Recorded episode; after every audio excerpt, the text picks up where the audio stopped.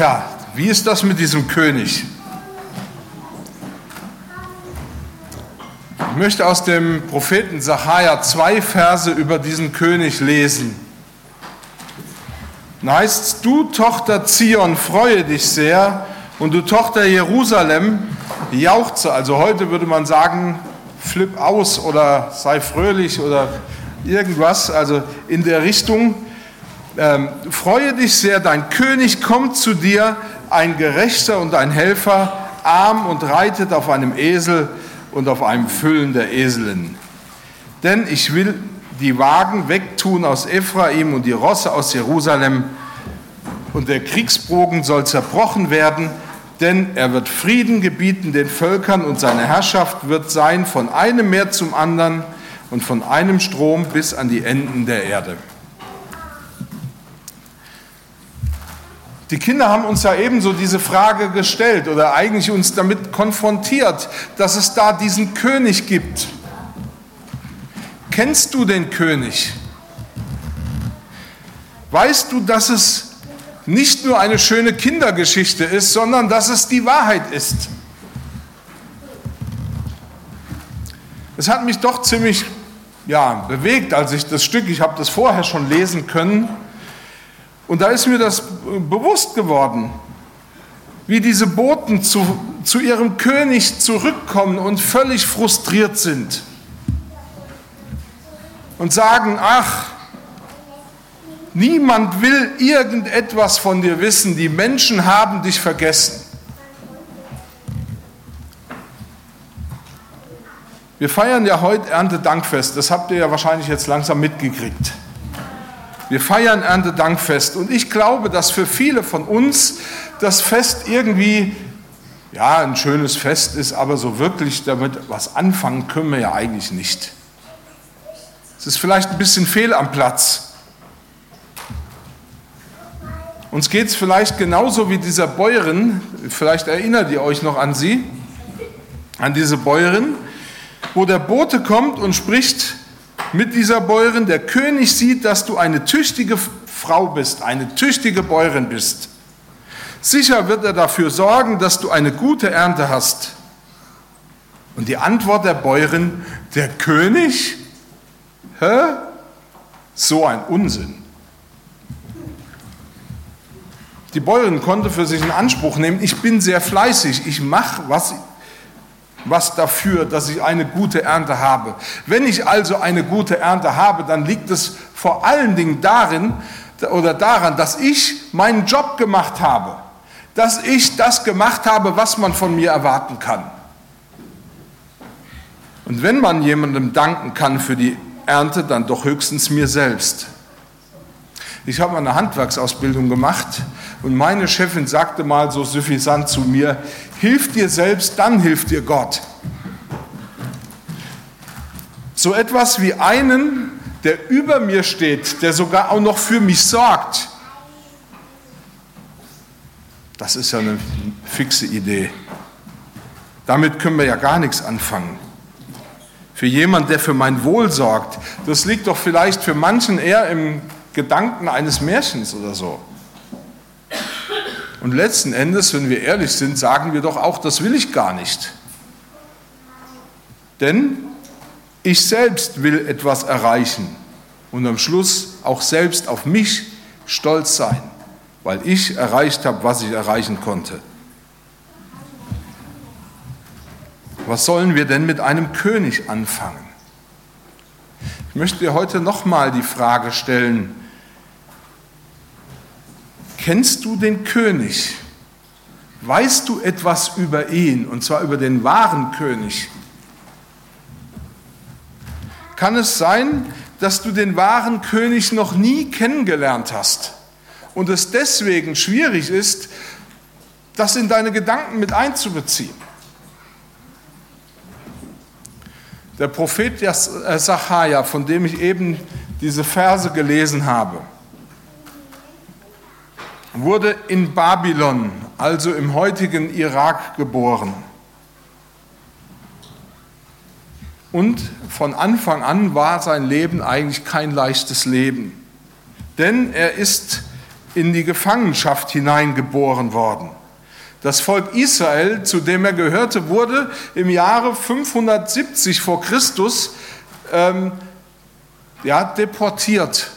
Man zerstörte die Stadt Jerusalem, man zerstörte den Tempel Gottes und man nahm so viele Menschen mit, wie es ging, um sie in der neuen Heimat, in dem neuen Königreich Babylon anzusiedeln. Und natürlich, wenn man so verschleppt wird und in eine neue Heimat kommt, dann hat man da nicht viel Gutes zunächst mal zu erwarten, weil sie sind ja nicht freiwillig dahin gegangen. Sie hatten kein leichtes Leben. Und das war auch bei diesem Mann Sachaja, der diese Worte gesagt hat, auch so.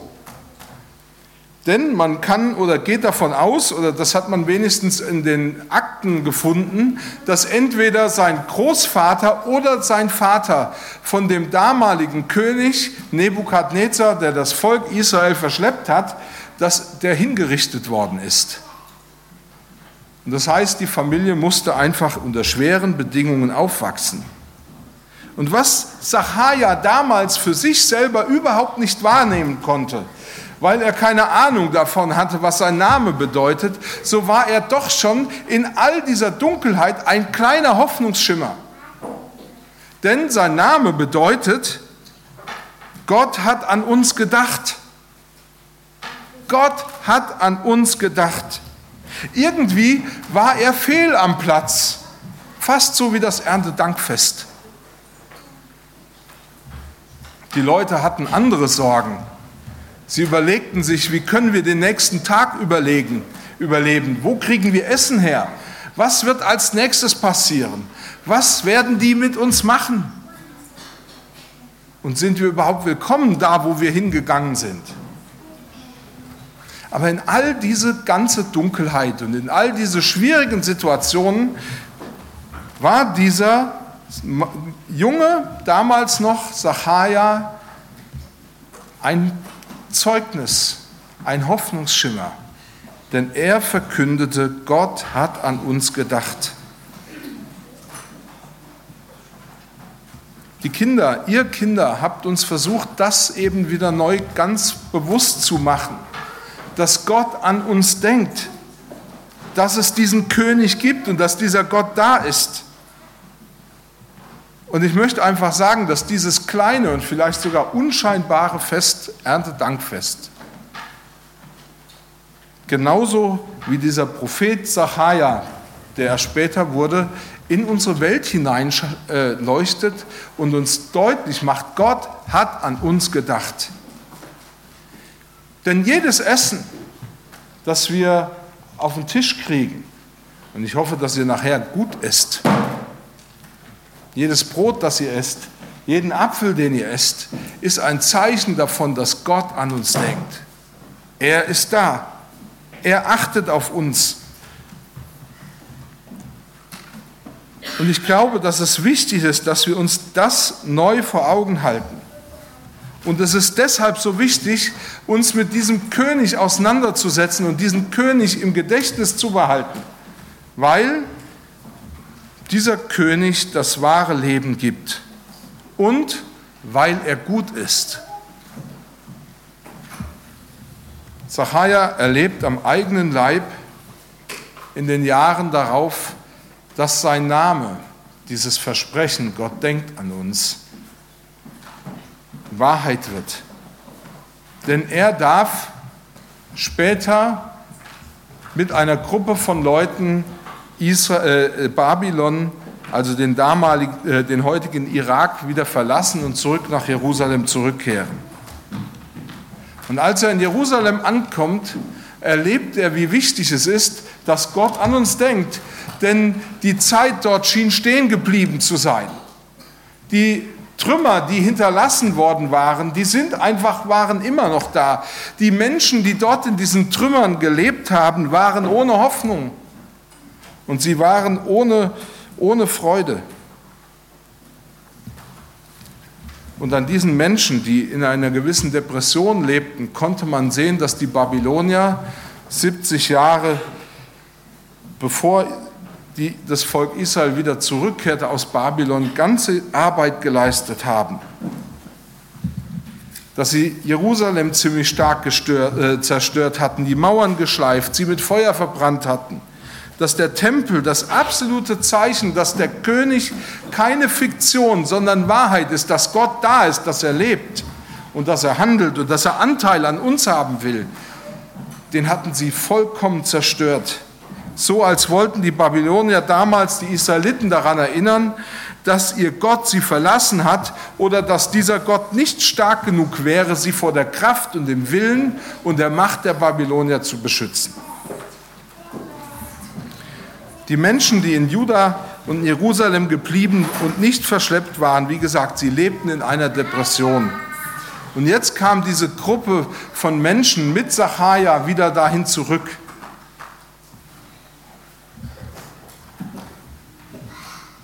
Und dieser Name Sacharja leuchtete in alle Dunkelheit hinein. Und sie erfuhren, Gott hat an uns gedacht. Und interessanterweise, selbst die Mutlosesten unter ihnen wussten, wie viele andere Israeliten auch aus ihrer Geschichte, dass es einen König gibt und dass dieser König Gott gut ist.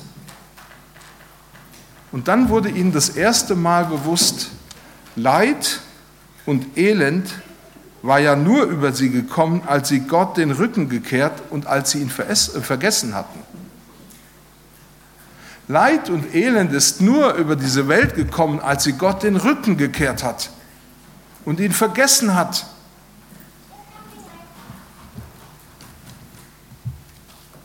Dass Gott an sie denkt, konnte nur bedeuten, dass er sich ihnen wieder zuwenden wollte. Zachariah wird nicht nur deshalb Prophet genannt, weil er einen verheißungsvollen Namen hatte, sondern weil er von Gott eine Botschaft empfangen hat. Und diese Botschaft ließ damals bei den Leuten in Jerusalem die Herzen höher schlagen. Sie waren in einer Dunkelheit. Der König hatte sich offensichtlich zurückgezogen. Gott hatte sich von ihnen abgewandt. Und jetzt kommt dieser Prophet und sagt ihnen, du Tochter Zion, freue dich sehr, du Tochter Jerusalem, jauchze, siehe, dein König kommt zu dir, ein Gerechter und ein Helfer, arm und reitet auf einem Esel, auf einem Füllen einer Eselin, also einem Fohlen einer Eselin. Denn ich will die Wagen wegtun aus Ephraim und die Rosse aus Jerusalem, und der Kriegsbogen soll zerbrochen werden. Denn er wird Frieden gebieten den Völkern, und seine Herrschaft wird sein von einem Meer zum anderen und von einem Strom bis an die Enden der Erde.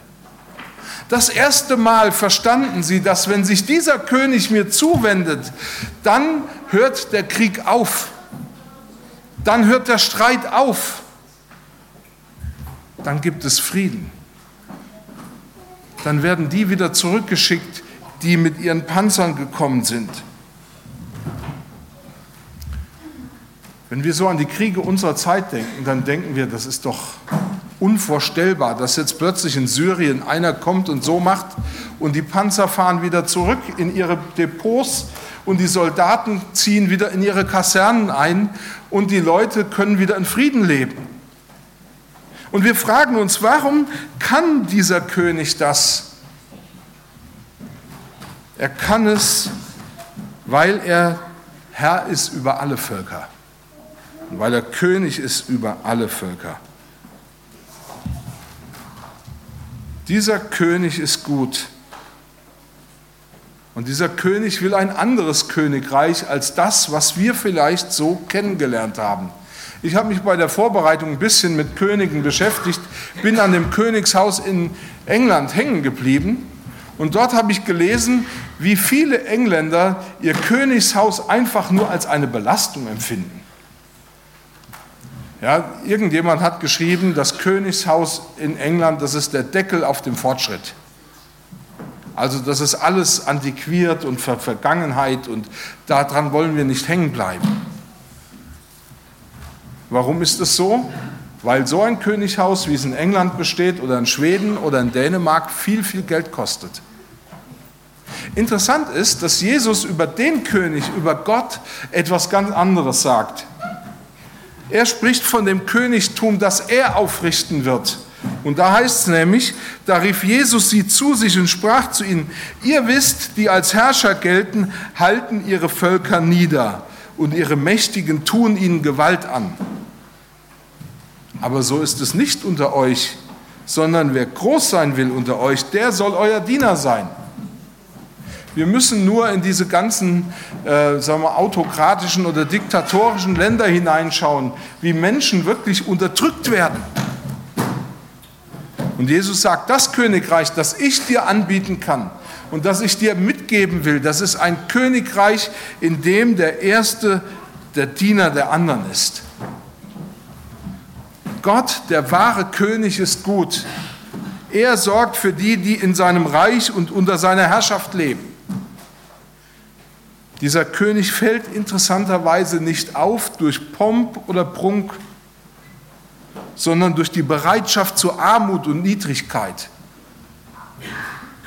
Manche erinnern sich vielleicht, dass Jesus selbst kurz vor seiner eigenen Hinrichtung in die Stadt Jerusalem eingezogen ist, wie ein König. Aber interessanterweise ist er nicht mit dem Lamborghini oder dem Ferrari oder dem A8 oder irgendwas mit dem Maybach vorgefahren, sondern er ritt auf dem Fohlen einer Eselin ohne Protz und Prunk. Und interessanterweise jubelte ihm die Menge zu, genau wie einem König, weil sie in diesem Moment eine leise Ahnung davon hatten, dass hier der wahre König, der lebendige Gott selbst, in seinem Sohn Jesus Christus in diese Stadt einzieht. Und sie merkten, Gott hat an uns gedacht. Und interessanterweise, wenn wir uns fragen, ist Jesus König? Das ist dokumentarisch festgehalten. Denn als er am Kreuz hing, ließ Pontius Pilatus, der offizielle Vertreter Roms, ein Schild über ihm anbringen. Auf dem stand Jesus Christus, König der Juden. Er ist der wahre König. Und die Geschichte, dass man sich von Gott abwendet, ihn loswerden will, die scheint sich immer und immer wieder zu wiederholen. Und damit wird der Dunkelheit in dieser Welt Tür und Tor geöffnet. Aber Gott will dich immer und immer wieder daran erinnern, wenn du an mich glaubst, wenn du mir glaubst, wenn du Jesus Christus als König über deinem Leben anerkennst, dann wendet Gott sich dir zu und dann wird es hell auch wenn vielleicht die Umstände manchmal schwierig bleiben. Dann zieht Gott bei dir ein. Du kannst diesen König ablehnen, du kannst ihn sogar für überflüssig halten. Oder du kannst diesem König, mit diesem König eine Beziehung eingehen und dir von ihm Leben und Frieden schenken lassen. Ihr Kinder habt uns ja vorhin das Stück so schön vorgespielt, weil ihr uns daran erinnern wolltet, wem wir das, was wir haben, alles verdanken. Einem König, der immer noch König ist, den wir aber meist aus unseren Gedanken ausblenden. Interessanterweise hat der Evangelist Johannes das zum Thema gemacht, indem er sagte, von diesem König, er war in der Welt und die Welt ist durch ihn gemacht. Und jetzt kommt's, aber die Welt erkannte ihn nicht. König, keine Ahnung, so ein Unsinn. Er kam in sein Eigentum und die Seinen nahmen ihn nicht auf. König, die Leute haben dich vergessen. Wie viele ihn aber aufnahmen, denen gab er Macht, Gottes Kinder zu werden, denen, die an seinen Namen glauben. Vielleicht kennst du den König Jesus noch nicht, aber du kannst ihn kennenlernen, wenn du ihn bittest, in dein Leben zu kommen. Lass dich erinnern, wenn Gott in dein Leben kommt, dann wirst du entdecken, das, was Sacharja diesem Volk in Jerusalem und in Juda gesagt hat, als sie so in der Depression waren. Gott ist ein wahrer Helfer. Und ich möchte dich jetzt einfach ermutigen oder herausfordern. Lass dich heute am Erntedankfest und an jedem Tag, an dem du etwas auf dem Tisch hast, daran erinnern, dass nur deshalb etwas bei dir auf dem Tisch steht, weil Gott an dich gedacht hat. Amen.